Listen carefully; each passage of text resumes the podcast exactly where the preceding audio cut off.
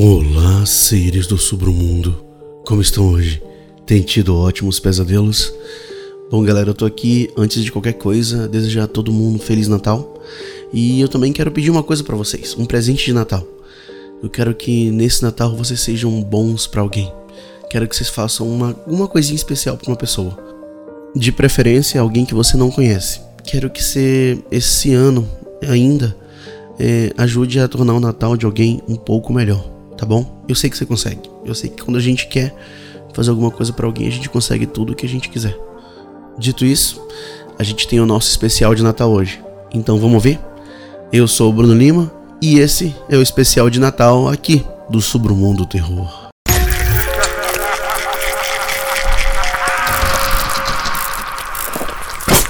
Submundo Terror.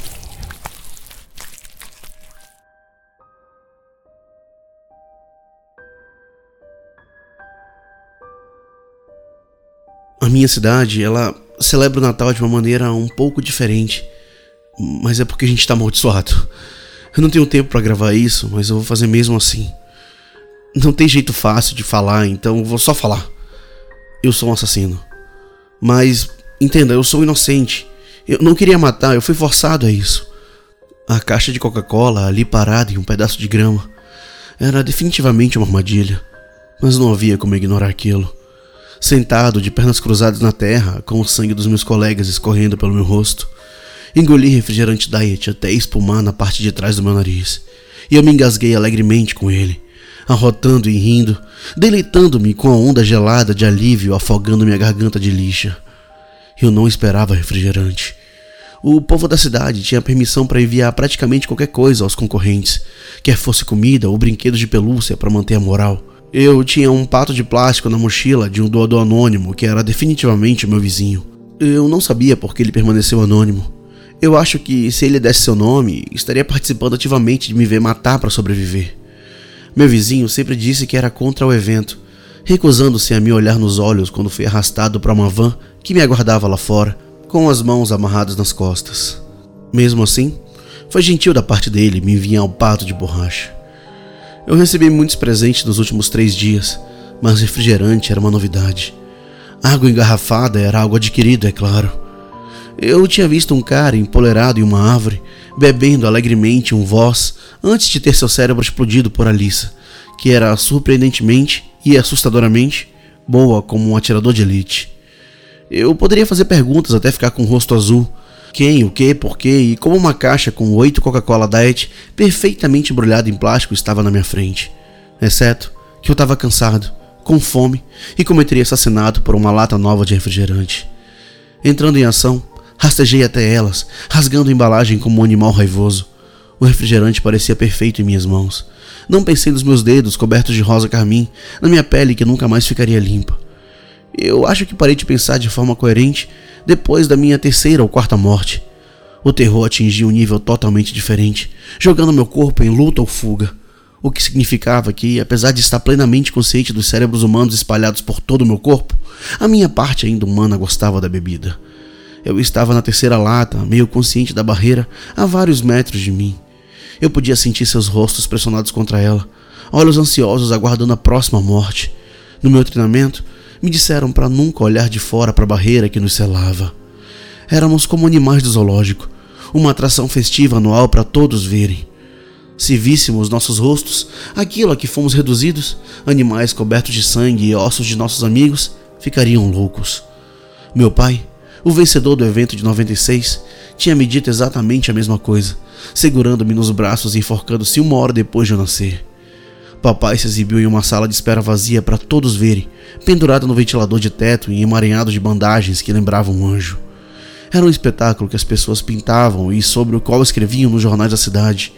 Um vencedor anterior se enforcou minutos após o nascimento do seu filho. Algumas pessoas o chamavam de covarde, enquanto outras acreditavam que meu pai havia renascido no campo de batalha como o próprio Jesus Cristo. Ele foi a razão pela qual os habitantes da cidade estavam convencidos de que, independentemente do que fizéssemos e de quantas crianças nossa cidade matasse a cada ano, derramando sangue em nome de um animal sagrado, Papai Noel nunca ficaria satisfeito.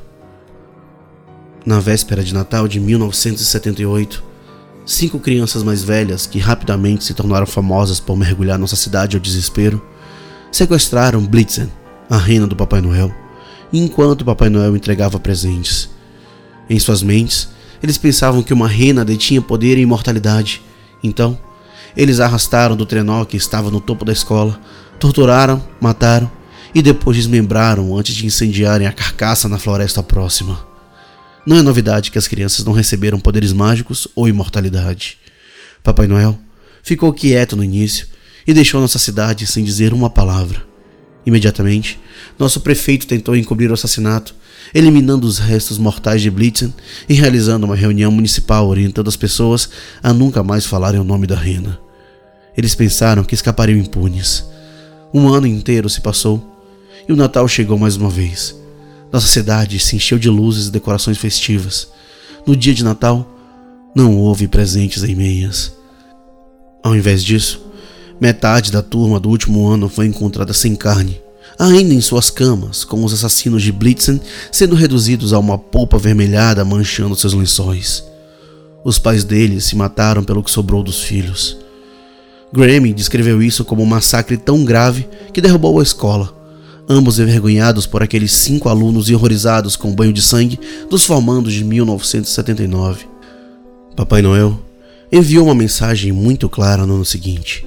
Para compensar os pecados dos filhos, todas as crianças derramariam sangue em nome de Blitzen. Se eles recusassem, ele próprio começaria a matar os cidadãos. No início dos anos 80, não creio que minha cidade acreditou nisso. Então, eles continuaram normalmente e tentaram celebrar um feriado e um dia de luto pelos mortos que foi rispidamente interrompido por criaturas demoníacas parecidas com elfos que assassinariam metade dos enlutados pais e filhos. Quanto mais nossa cidade resistia, Papai Noel apertava seu punho de ferro.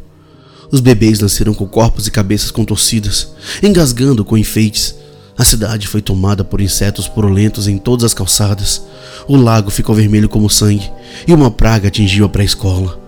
Papai Noel não estava brincando o que significava que nossa cidade tinha de encontrar uma forma de derramar o sangue de várias dezenas de crianças por ano. Lógico, para se salvarem. Mamãe me disse que o próprio Papai Noel estava conversando com o prefeito e ambos haviam chegado a uma espécie de acordo. A primeira era que todos os cidadãos nascidos depois dos anos 80 não seriam autorizados a sair da cidade, presos na sua ira. Todos os anos, no dia 23 de dezembro, Metade da turma do último ano participava de um evento de três dias no estilo Matar ou Morrer, com o vencedor sendo o último a ficar de pé e sendo presenteado com uma escolha. Toque o sino à meia-noite do dia de Natal e conceda à cidade mais um ano de misericórdia, ou deixe de tocá-lo e mergulhe a cidade na escuridão, permitindo que Papai Noel e seus pequenos ajudantes destruam a cidade e seus civis. A cidade sabia do que ele era capaz e não teve escolha se não concordar com esses termos. Agora, não é como se as crianças não protestassem e se recusassem a participar. Os pais das crianças que tinham algum poder na cidade tentaram tirar o controle e os holofotes dos seus próprios filhos. Inicialmente, a nossa cidade tentou jogar com o sistema. Os filhos do prefeito foram automaticamente excluídos por serem muito importantes, e pais e professores foram influenciados a escolher alunos de origens desfavorecidas ou com notas baixas em testes.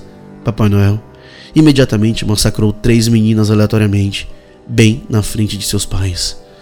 Nunca esteve presente pessoalmente, mas seus métodos eram horríveis, descritos como observar uma boca invisível, um tumor dilacerando o corpo por dentro. Seu argumento era que cinco crianças de origens completamente diferentes mataram Blitzen. Três deles eram garotos ricos e com muito dinheiro, enquanto dois moravam em residências do governo ou em estacionamento de trailers. Cada aluno era culpado aos seus olhos. Papai Noel não viu indivíduos. Ele acabou de ver uma cidade cheia de crianças envenenadas, assassinos psicóticos que seriam punidos todos os anos para compensar os pecados da cidade. Assim, os participantes foram escolhidos pelo próprio Papai Noel. As crianças elegíveis para o evento receberam uma meia no dia 1 de dezembro. Os bastões de doces brancos eram seguros, enquanto os vermelhos os marcavam para a morte. A cidade não foi sutil em nos ensinar desde a pré-escola que Papai Noel não era uma boa pessoa. Eu já sabia. Papai Noel foi o motivo do consumo excessivo de bebida da minha mãe e do culto dedicado ao meu falecido pai ser a próxima reencarnação de Jesus, ou algo parecido. Papai Noel assassinou meu pai. Ele não trouxe presentes para nós no dia de Natal. Papai Noel prendeu os alunos do ensino médio atrás de uma barreira mágica no meio da cidade e os forçou a se matarem. Quando eu tinha 10 anos, o treinamento começou. Primeiro nos contaram a história da morte de Blitzen, e então o prefeito da cidade, com um sorriso tenso e voz trêmula, ficou na nossa frente e nos disse que apenas os sortudos seriam escolhidos para lutar por nossa cidade. Fomos ensinados qual seria nossa escolha uma vez vitoriosa. Toque a campainha e salve a cidade. Havia até uma música feita com essas palavras propositalmente cativante para ficar na nossa cabeça.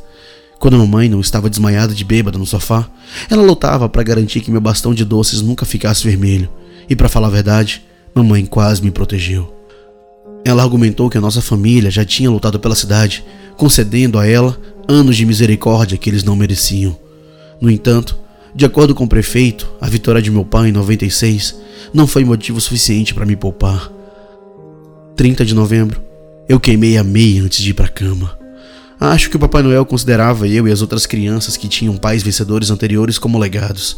Então, não é como se eu tivesse ficado surpreso quando acordei e encontrei a meia aos pés da minha cama, apesar de tê-la queimado e jogado as cinzas no ralo. Uma única bengala de doce vermelha caiu. Eu comecei a rir histericamente, que rapidamente se transformou em soluços que agitavam meu peito. Eu tentei escondê-la, comendo, mas o doce subiu pela minha garganta, sufocando minha língua e abrindo minha boca quando ele escorregou dos meus lábios ensanguentados, completamente inteiro. Eu tentei esconder da mamãe, mas, mesmo sóbria e consciente, ela estendeu a mão, pedindo o bastão de doce. Eu não tirei os olhos do meu cereal. É branco, eu disse para ela, colando meu melhor sorriso. Mamãe abriu um sorriso que era usado.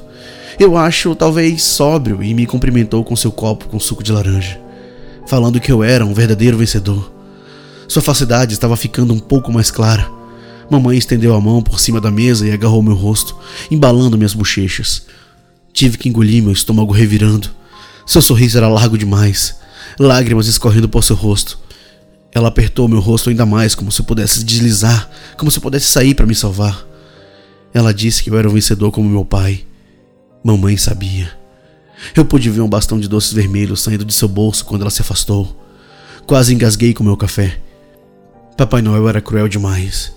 Ele não apenas me apresentou meu destino, o bastardo fez com que minha mãe soubesse que eu ia morrer perto de meus colegas.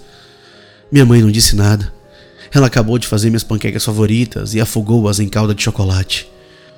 Naquele dia, a turma inteira teve treinamento obrigatório.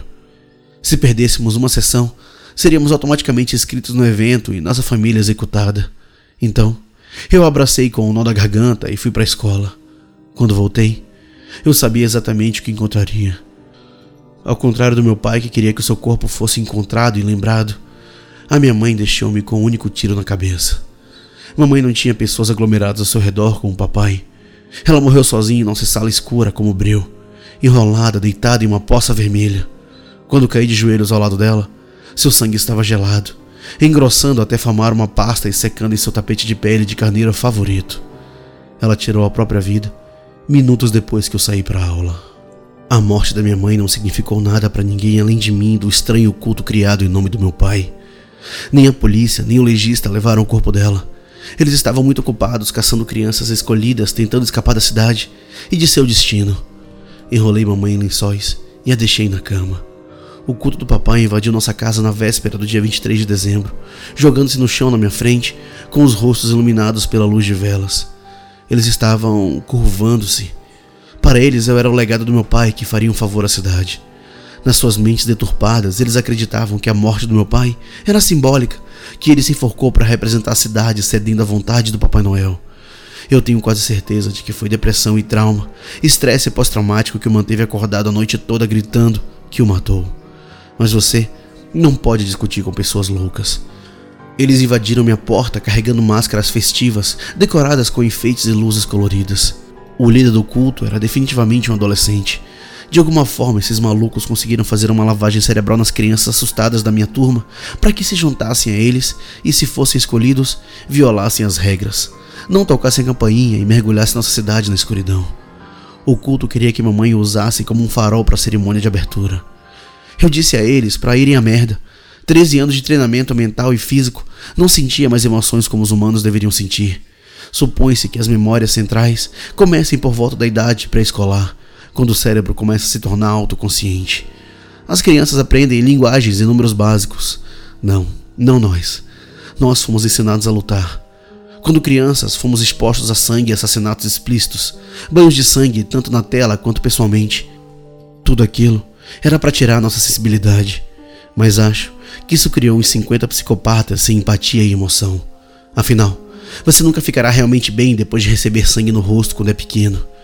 Acho que nunca vou tirar isso da cabeça.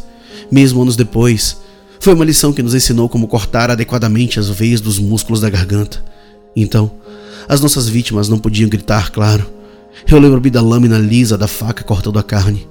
Eu gritei a primeira vez que uma vermelhidão quente e úmida respingou em minhas bochechas. Na segunda, terceira e quarta vez, apenas fiquei olhando. Eu tinha nove anos quando matei minha primeira pessoa, com um único tiro na cabeça.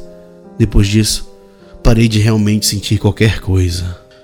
Não me arrependi quando saltei sobre o líder do culto, já sabendo exatamente como tirar o fôlego de seus pulmões. Esse garoto tinha exatamente o meu treinamento, mas não estava usando.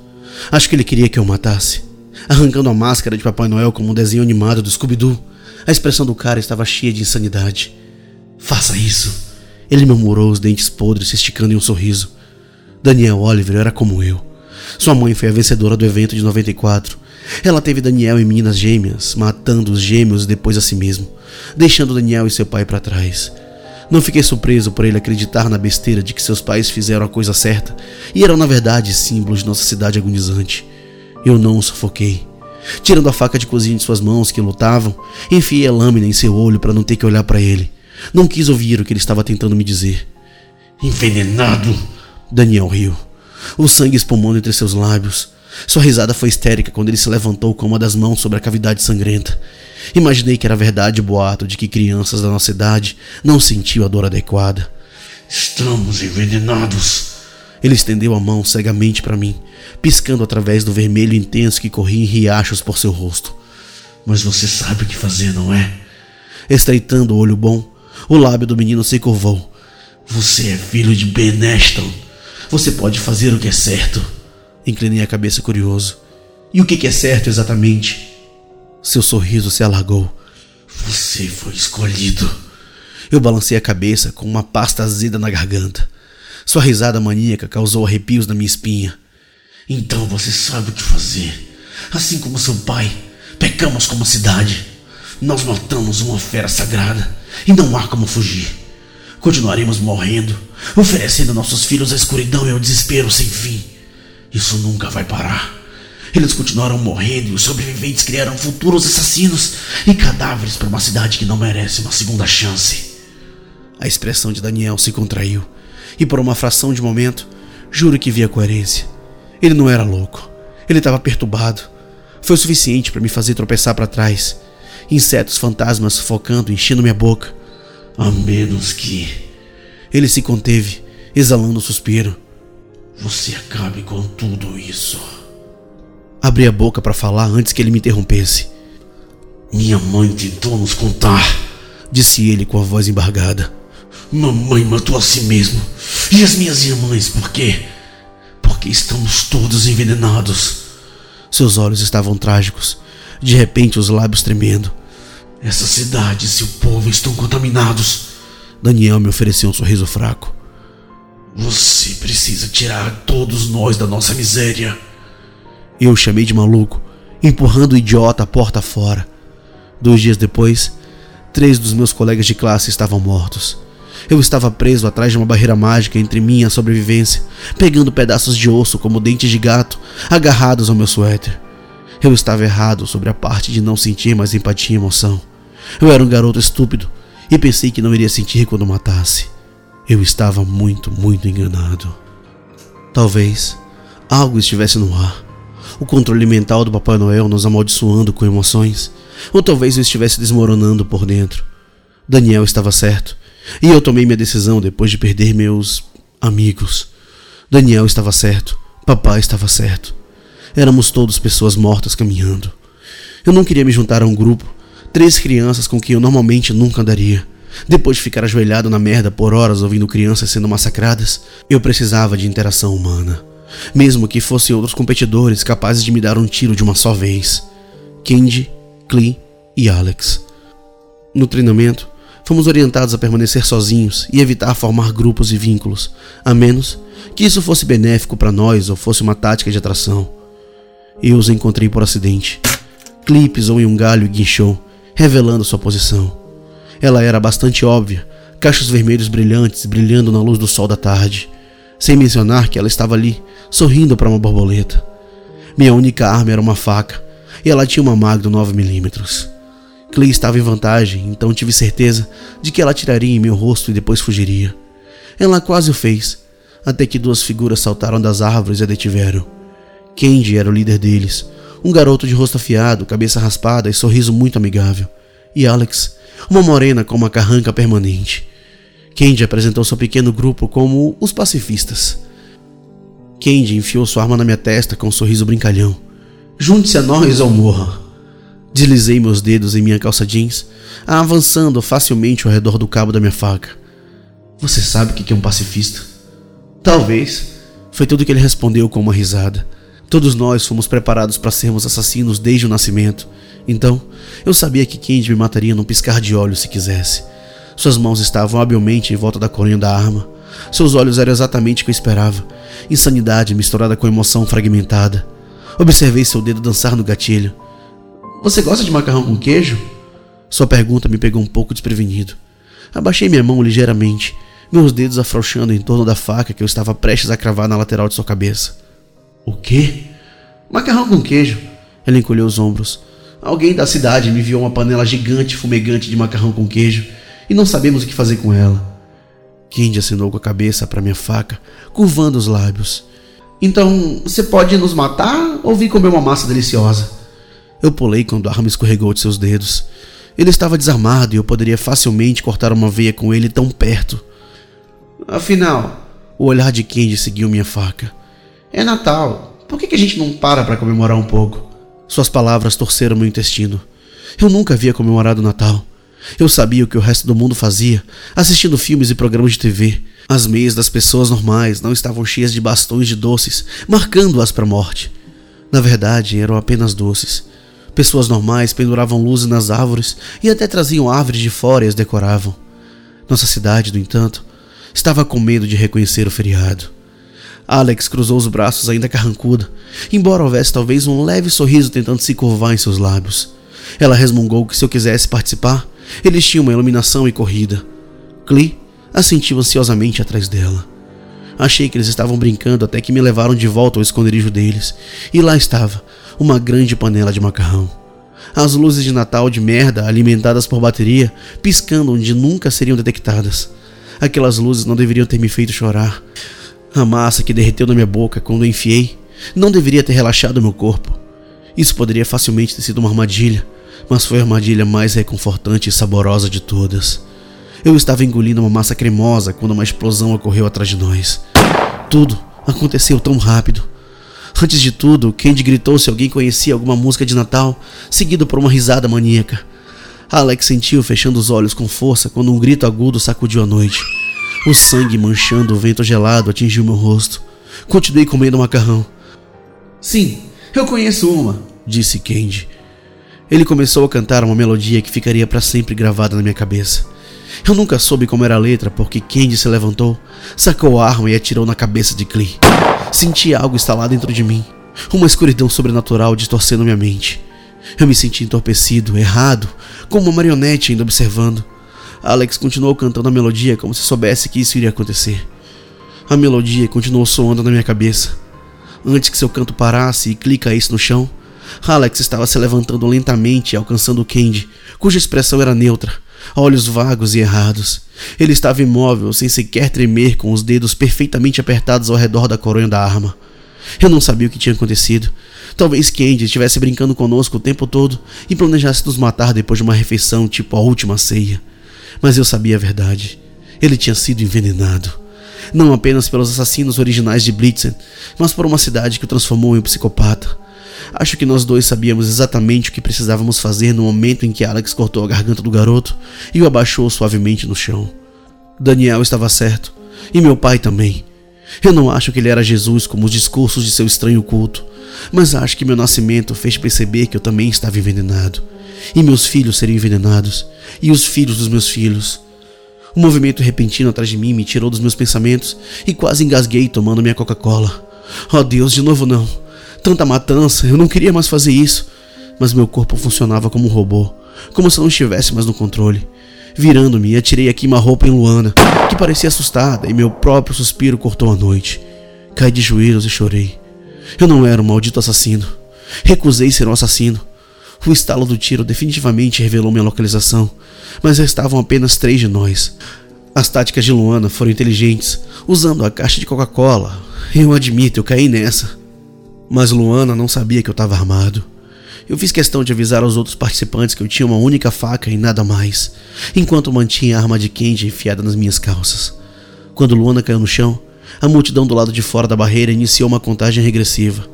Eu já podia vê-los, flashes de câmera atrás do vidro. Eu podia imaginar quão nervosos eles estavam, esperando o último de pé. Insetos encheram minha boca, o medo desenfreado me forçando a desviar o olhar deles. Vá embora! Eu queria gritar com eles. Quem viu as mortes dos meus amigos como sacrifícios? Droga! Restavam apenas três de nós: Alex, Ramona e eu. 11h57. O relógio iluminado na barreira exibia a cada hora. O dia 25 de dezembro estava se aproximando, e minha escolha também. Nós três já havíamos tomado nossa decisão. Eu tornaria isso indolor e não lhes daria um aviso. Eu podia sentir que os dois estavam protelando, Alex estava se servindo de refrigerante diet e Ramona estava apenas vibrando, roubando coisas brilhantes de competidores mortos. Aos olhos da cidade, estávamos a poucos minutos de nos matarmos e o sobrevivente salvá-los por mais um ano. Toque a campainha e conceda misericórdia à nossa cidade. As palavras chacoalharam em meu crânio. 11:59. Salve a cidade. Mas eu estava coberto dos restos de Alissa. Eu não queria continuar. Pedaços e manchas de Kenji estavam grudados no meu suéter. Eu estava com tanto frio. Você não tem ideia de como fica frio nesse dia. Eu estava vestindo uma camiseta. Eu podia ouvir minha respiração. Cansado. Eu ainda podia ouvir seus gritos. Sinto o sangue dele endurecido em cima de mim. Eu pude ver porque o Papai Noel escolheu uma criança traumatizada para fazer essa escolha. Cruel, mas inteligente. Quem em sã consciência salvaria uma cidade já envenenada? Os idosos antes de nós tinham esperança de um futuro melhor, uma chance de sermos perdoados. Besteira. Blitzen não era apenas uma rena, mas uma parte do Natal. Fomos estúpidos em pensar que Papai Noel algum dia nos ofereceria misericórdia. Alex e Ramona ficaram ao meu lado quando a chance de tocar o sino apareceu. Fora da barreira, a cidade entrou em erupção no caos, tentando forçar-se contra o vidro. Seus olhos arregalados e acusadores, e seus rosnados eram a cereja do bolo. Preparados? A mão manchada de sangue de Alex se enroscou na minha. Era confortável, eu estava em paz. Alex e Ramona queriam que fosse rápido, sem dor. Então, eu fiz isso rápido e sem dor. Desculpe. Minha respiração saiu em silvos agudos. Eu não avisei, me virando e atirando em Ramona e atirando em Alex no lugar perfeito para garantir zero dor. A cidade começou a gritar comigo atrás da barreira, incitando-me a tocar o sino que não era tarde demais. O medo deles também me assustou, mas não demonstrei medo, mesmo quando eles jogaram coisas na barreira. O próprio prefeito estava na frente, seus lábios torcidos em um grito furioso, gritando para que eu tocasse o sino. Ao invés disso, engoli refrigerante. Eu pude ver meu reflexo na superfície da barreira. Eu estava péssimo. Eu mal conseguia ver meu rosto, manchas vermelhas cobrindo cada centímetro de mim, meu cabelo como um esfregão pendurado na frente dos meus olhos. Quando o tilintar do sino soou lá de cima, Gritos de horror irromperam atrás da barreira. Eu lembro-me de sorrir e desmaiar diante da sombra iminente do Papai Noel e de um esquecimento arrepiante rastejando por um céu já escuro como o breu. Inclinando a cabeça para trás, essa escuridão era impenetrável, engolindo o céu acima da nossa cidade. Seu sorriso maníaco e sanguinário e olhos trágicos. Caí de joelhos e levantei minha Coca-Cola em homenagem a Blitzen. Meu corpo me disse para correr. Algo me dizia que coisa pior estava por vir. Eu pulei, deixando cair a lata de refrigerante quando os dedos frios e esqueléticos envolveram meu pescoço e me puxaram para trás. Eu não sabia quem era. Só sentia um grito agudo saindo dos meus lábios. Obrigado. Sua voz trovejou em minha mente quando a primeira neve do inverno começou a cair, roçando levemente meu rosto. Não, não era neve. Eram cinzas. O chão estava branco enquanto eu estava sendo arrastado, chutando e gritando através de coisas horríveis. Eu podia sentir o cheiro desagradável de carne queimada e olhei para trás, apenas para ver minha cabeça ser violentamente torcida. Sai de cima de mim! Eu disse sem dizer nada, minhas palavras arrancadas de meus lábios. Sai de perto de mim! Mas não, não havia nada para olhar para trás. Vários rostos estavam pressionados contra a barreira, tentando forçar a passagem, quando minúsculas criaturas com rostos derretidos e orelhas pontudas saltaram sobre elas. Houve uma explosão de respingos vermelhos no vidro. Meu corpo parecia pesado e errado. Voltei-me, pensando nos meus amigos mortos. Eles estavam em paz. E então eu. Onde estava minha paz? A sombra puxou com mais força as costas do meu suéter e então eu tropecei. Venha comigo. Eu não tive escolha, cambaleando na escuridão. Minha respiração e cada pensamento abafados pelo tilintar dos sinos. Eu gostaria de poder dizer que eu também morri com a minha cidade, mas ainda estou aqui gravando isso, não tô? Atualmente estamos na Suíça. Fizemos um teste com o trenó antes do trenó real, só para ter certeza de que tá tudo bem e que as renas estão bem. Eu preciso de ajuda. Preciso de alguém que me tire daqui. Eu tentei, mas ele nos pune se a gente não faz o que ele pede. Encontrei o telefone, não estou sendo monitorado. Não mais. Há um dispositivo de rastreamento em meu pescoço, mas não acho que ele possa saber que eu estou gravando isso. Ou será que pode? Nesse caso, eu sou morto andando. Alguém pode me ajudar? Eu quero a minha mãe, eu quero ir para casa. Jinx, um garoto temperamental que me dá ordens, está desaparecido. Pop está em algum lugar. Ela provavelmente está fumando escondida. Ela acha que ele não sabe. Mas ele sabe. Ele está planejando cortar a língua dela. Assim como outras crianças travessas que tentaram carregar os pecados de sua cidade, a gente está preso, como ajudante do Papai Noel. Mas você pode me ajudar, certo? Nem, nem foi minha culpa. Minha cidade pegou fogo e agora sou um prisioneiro. Por favor, por favor, me ajude.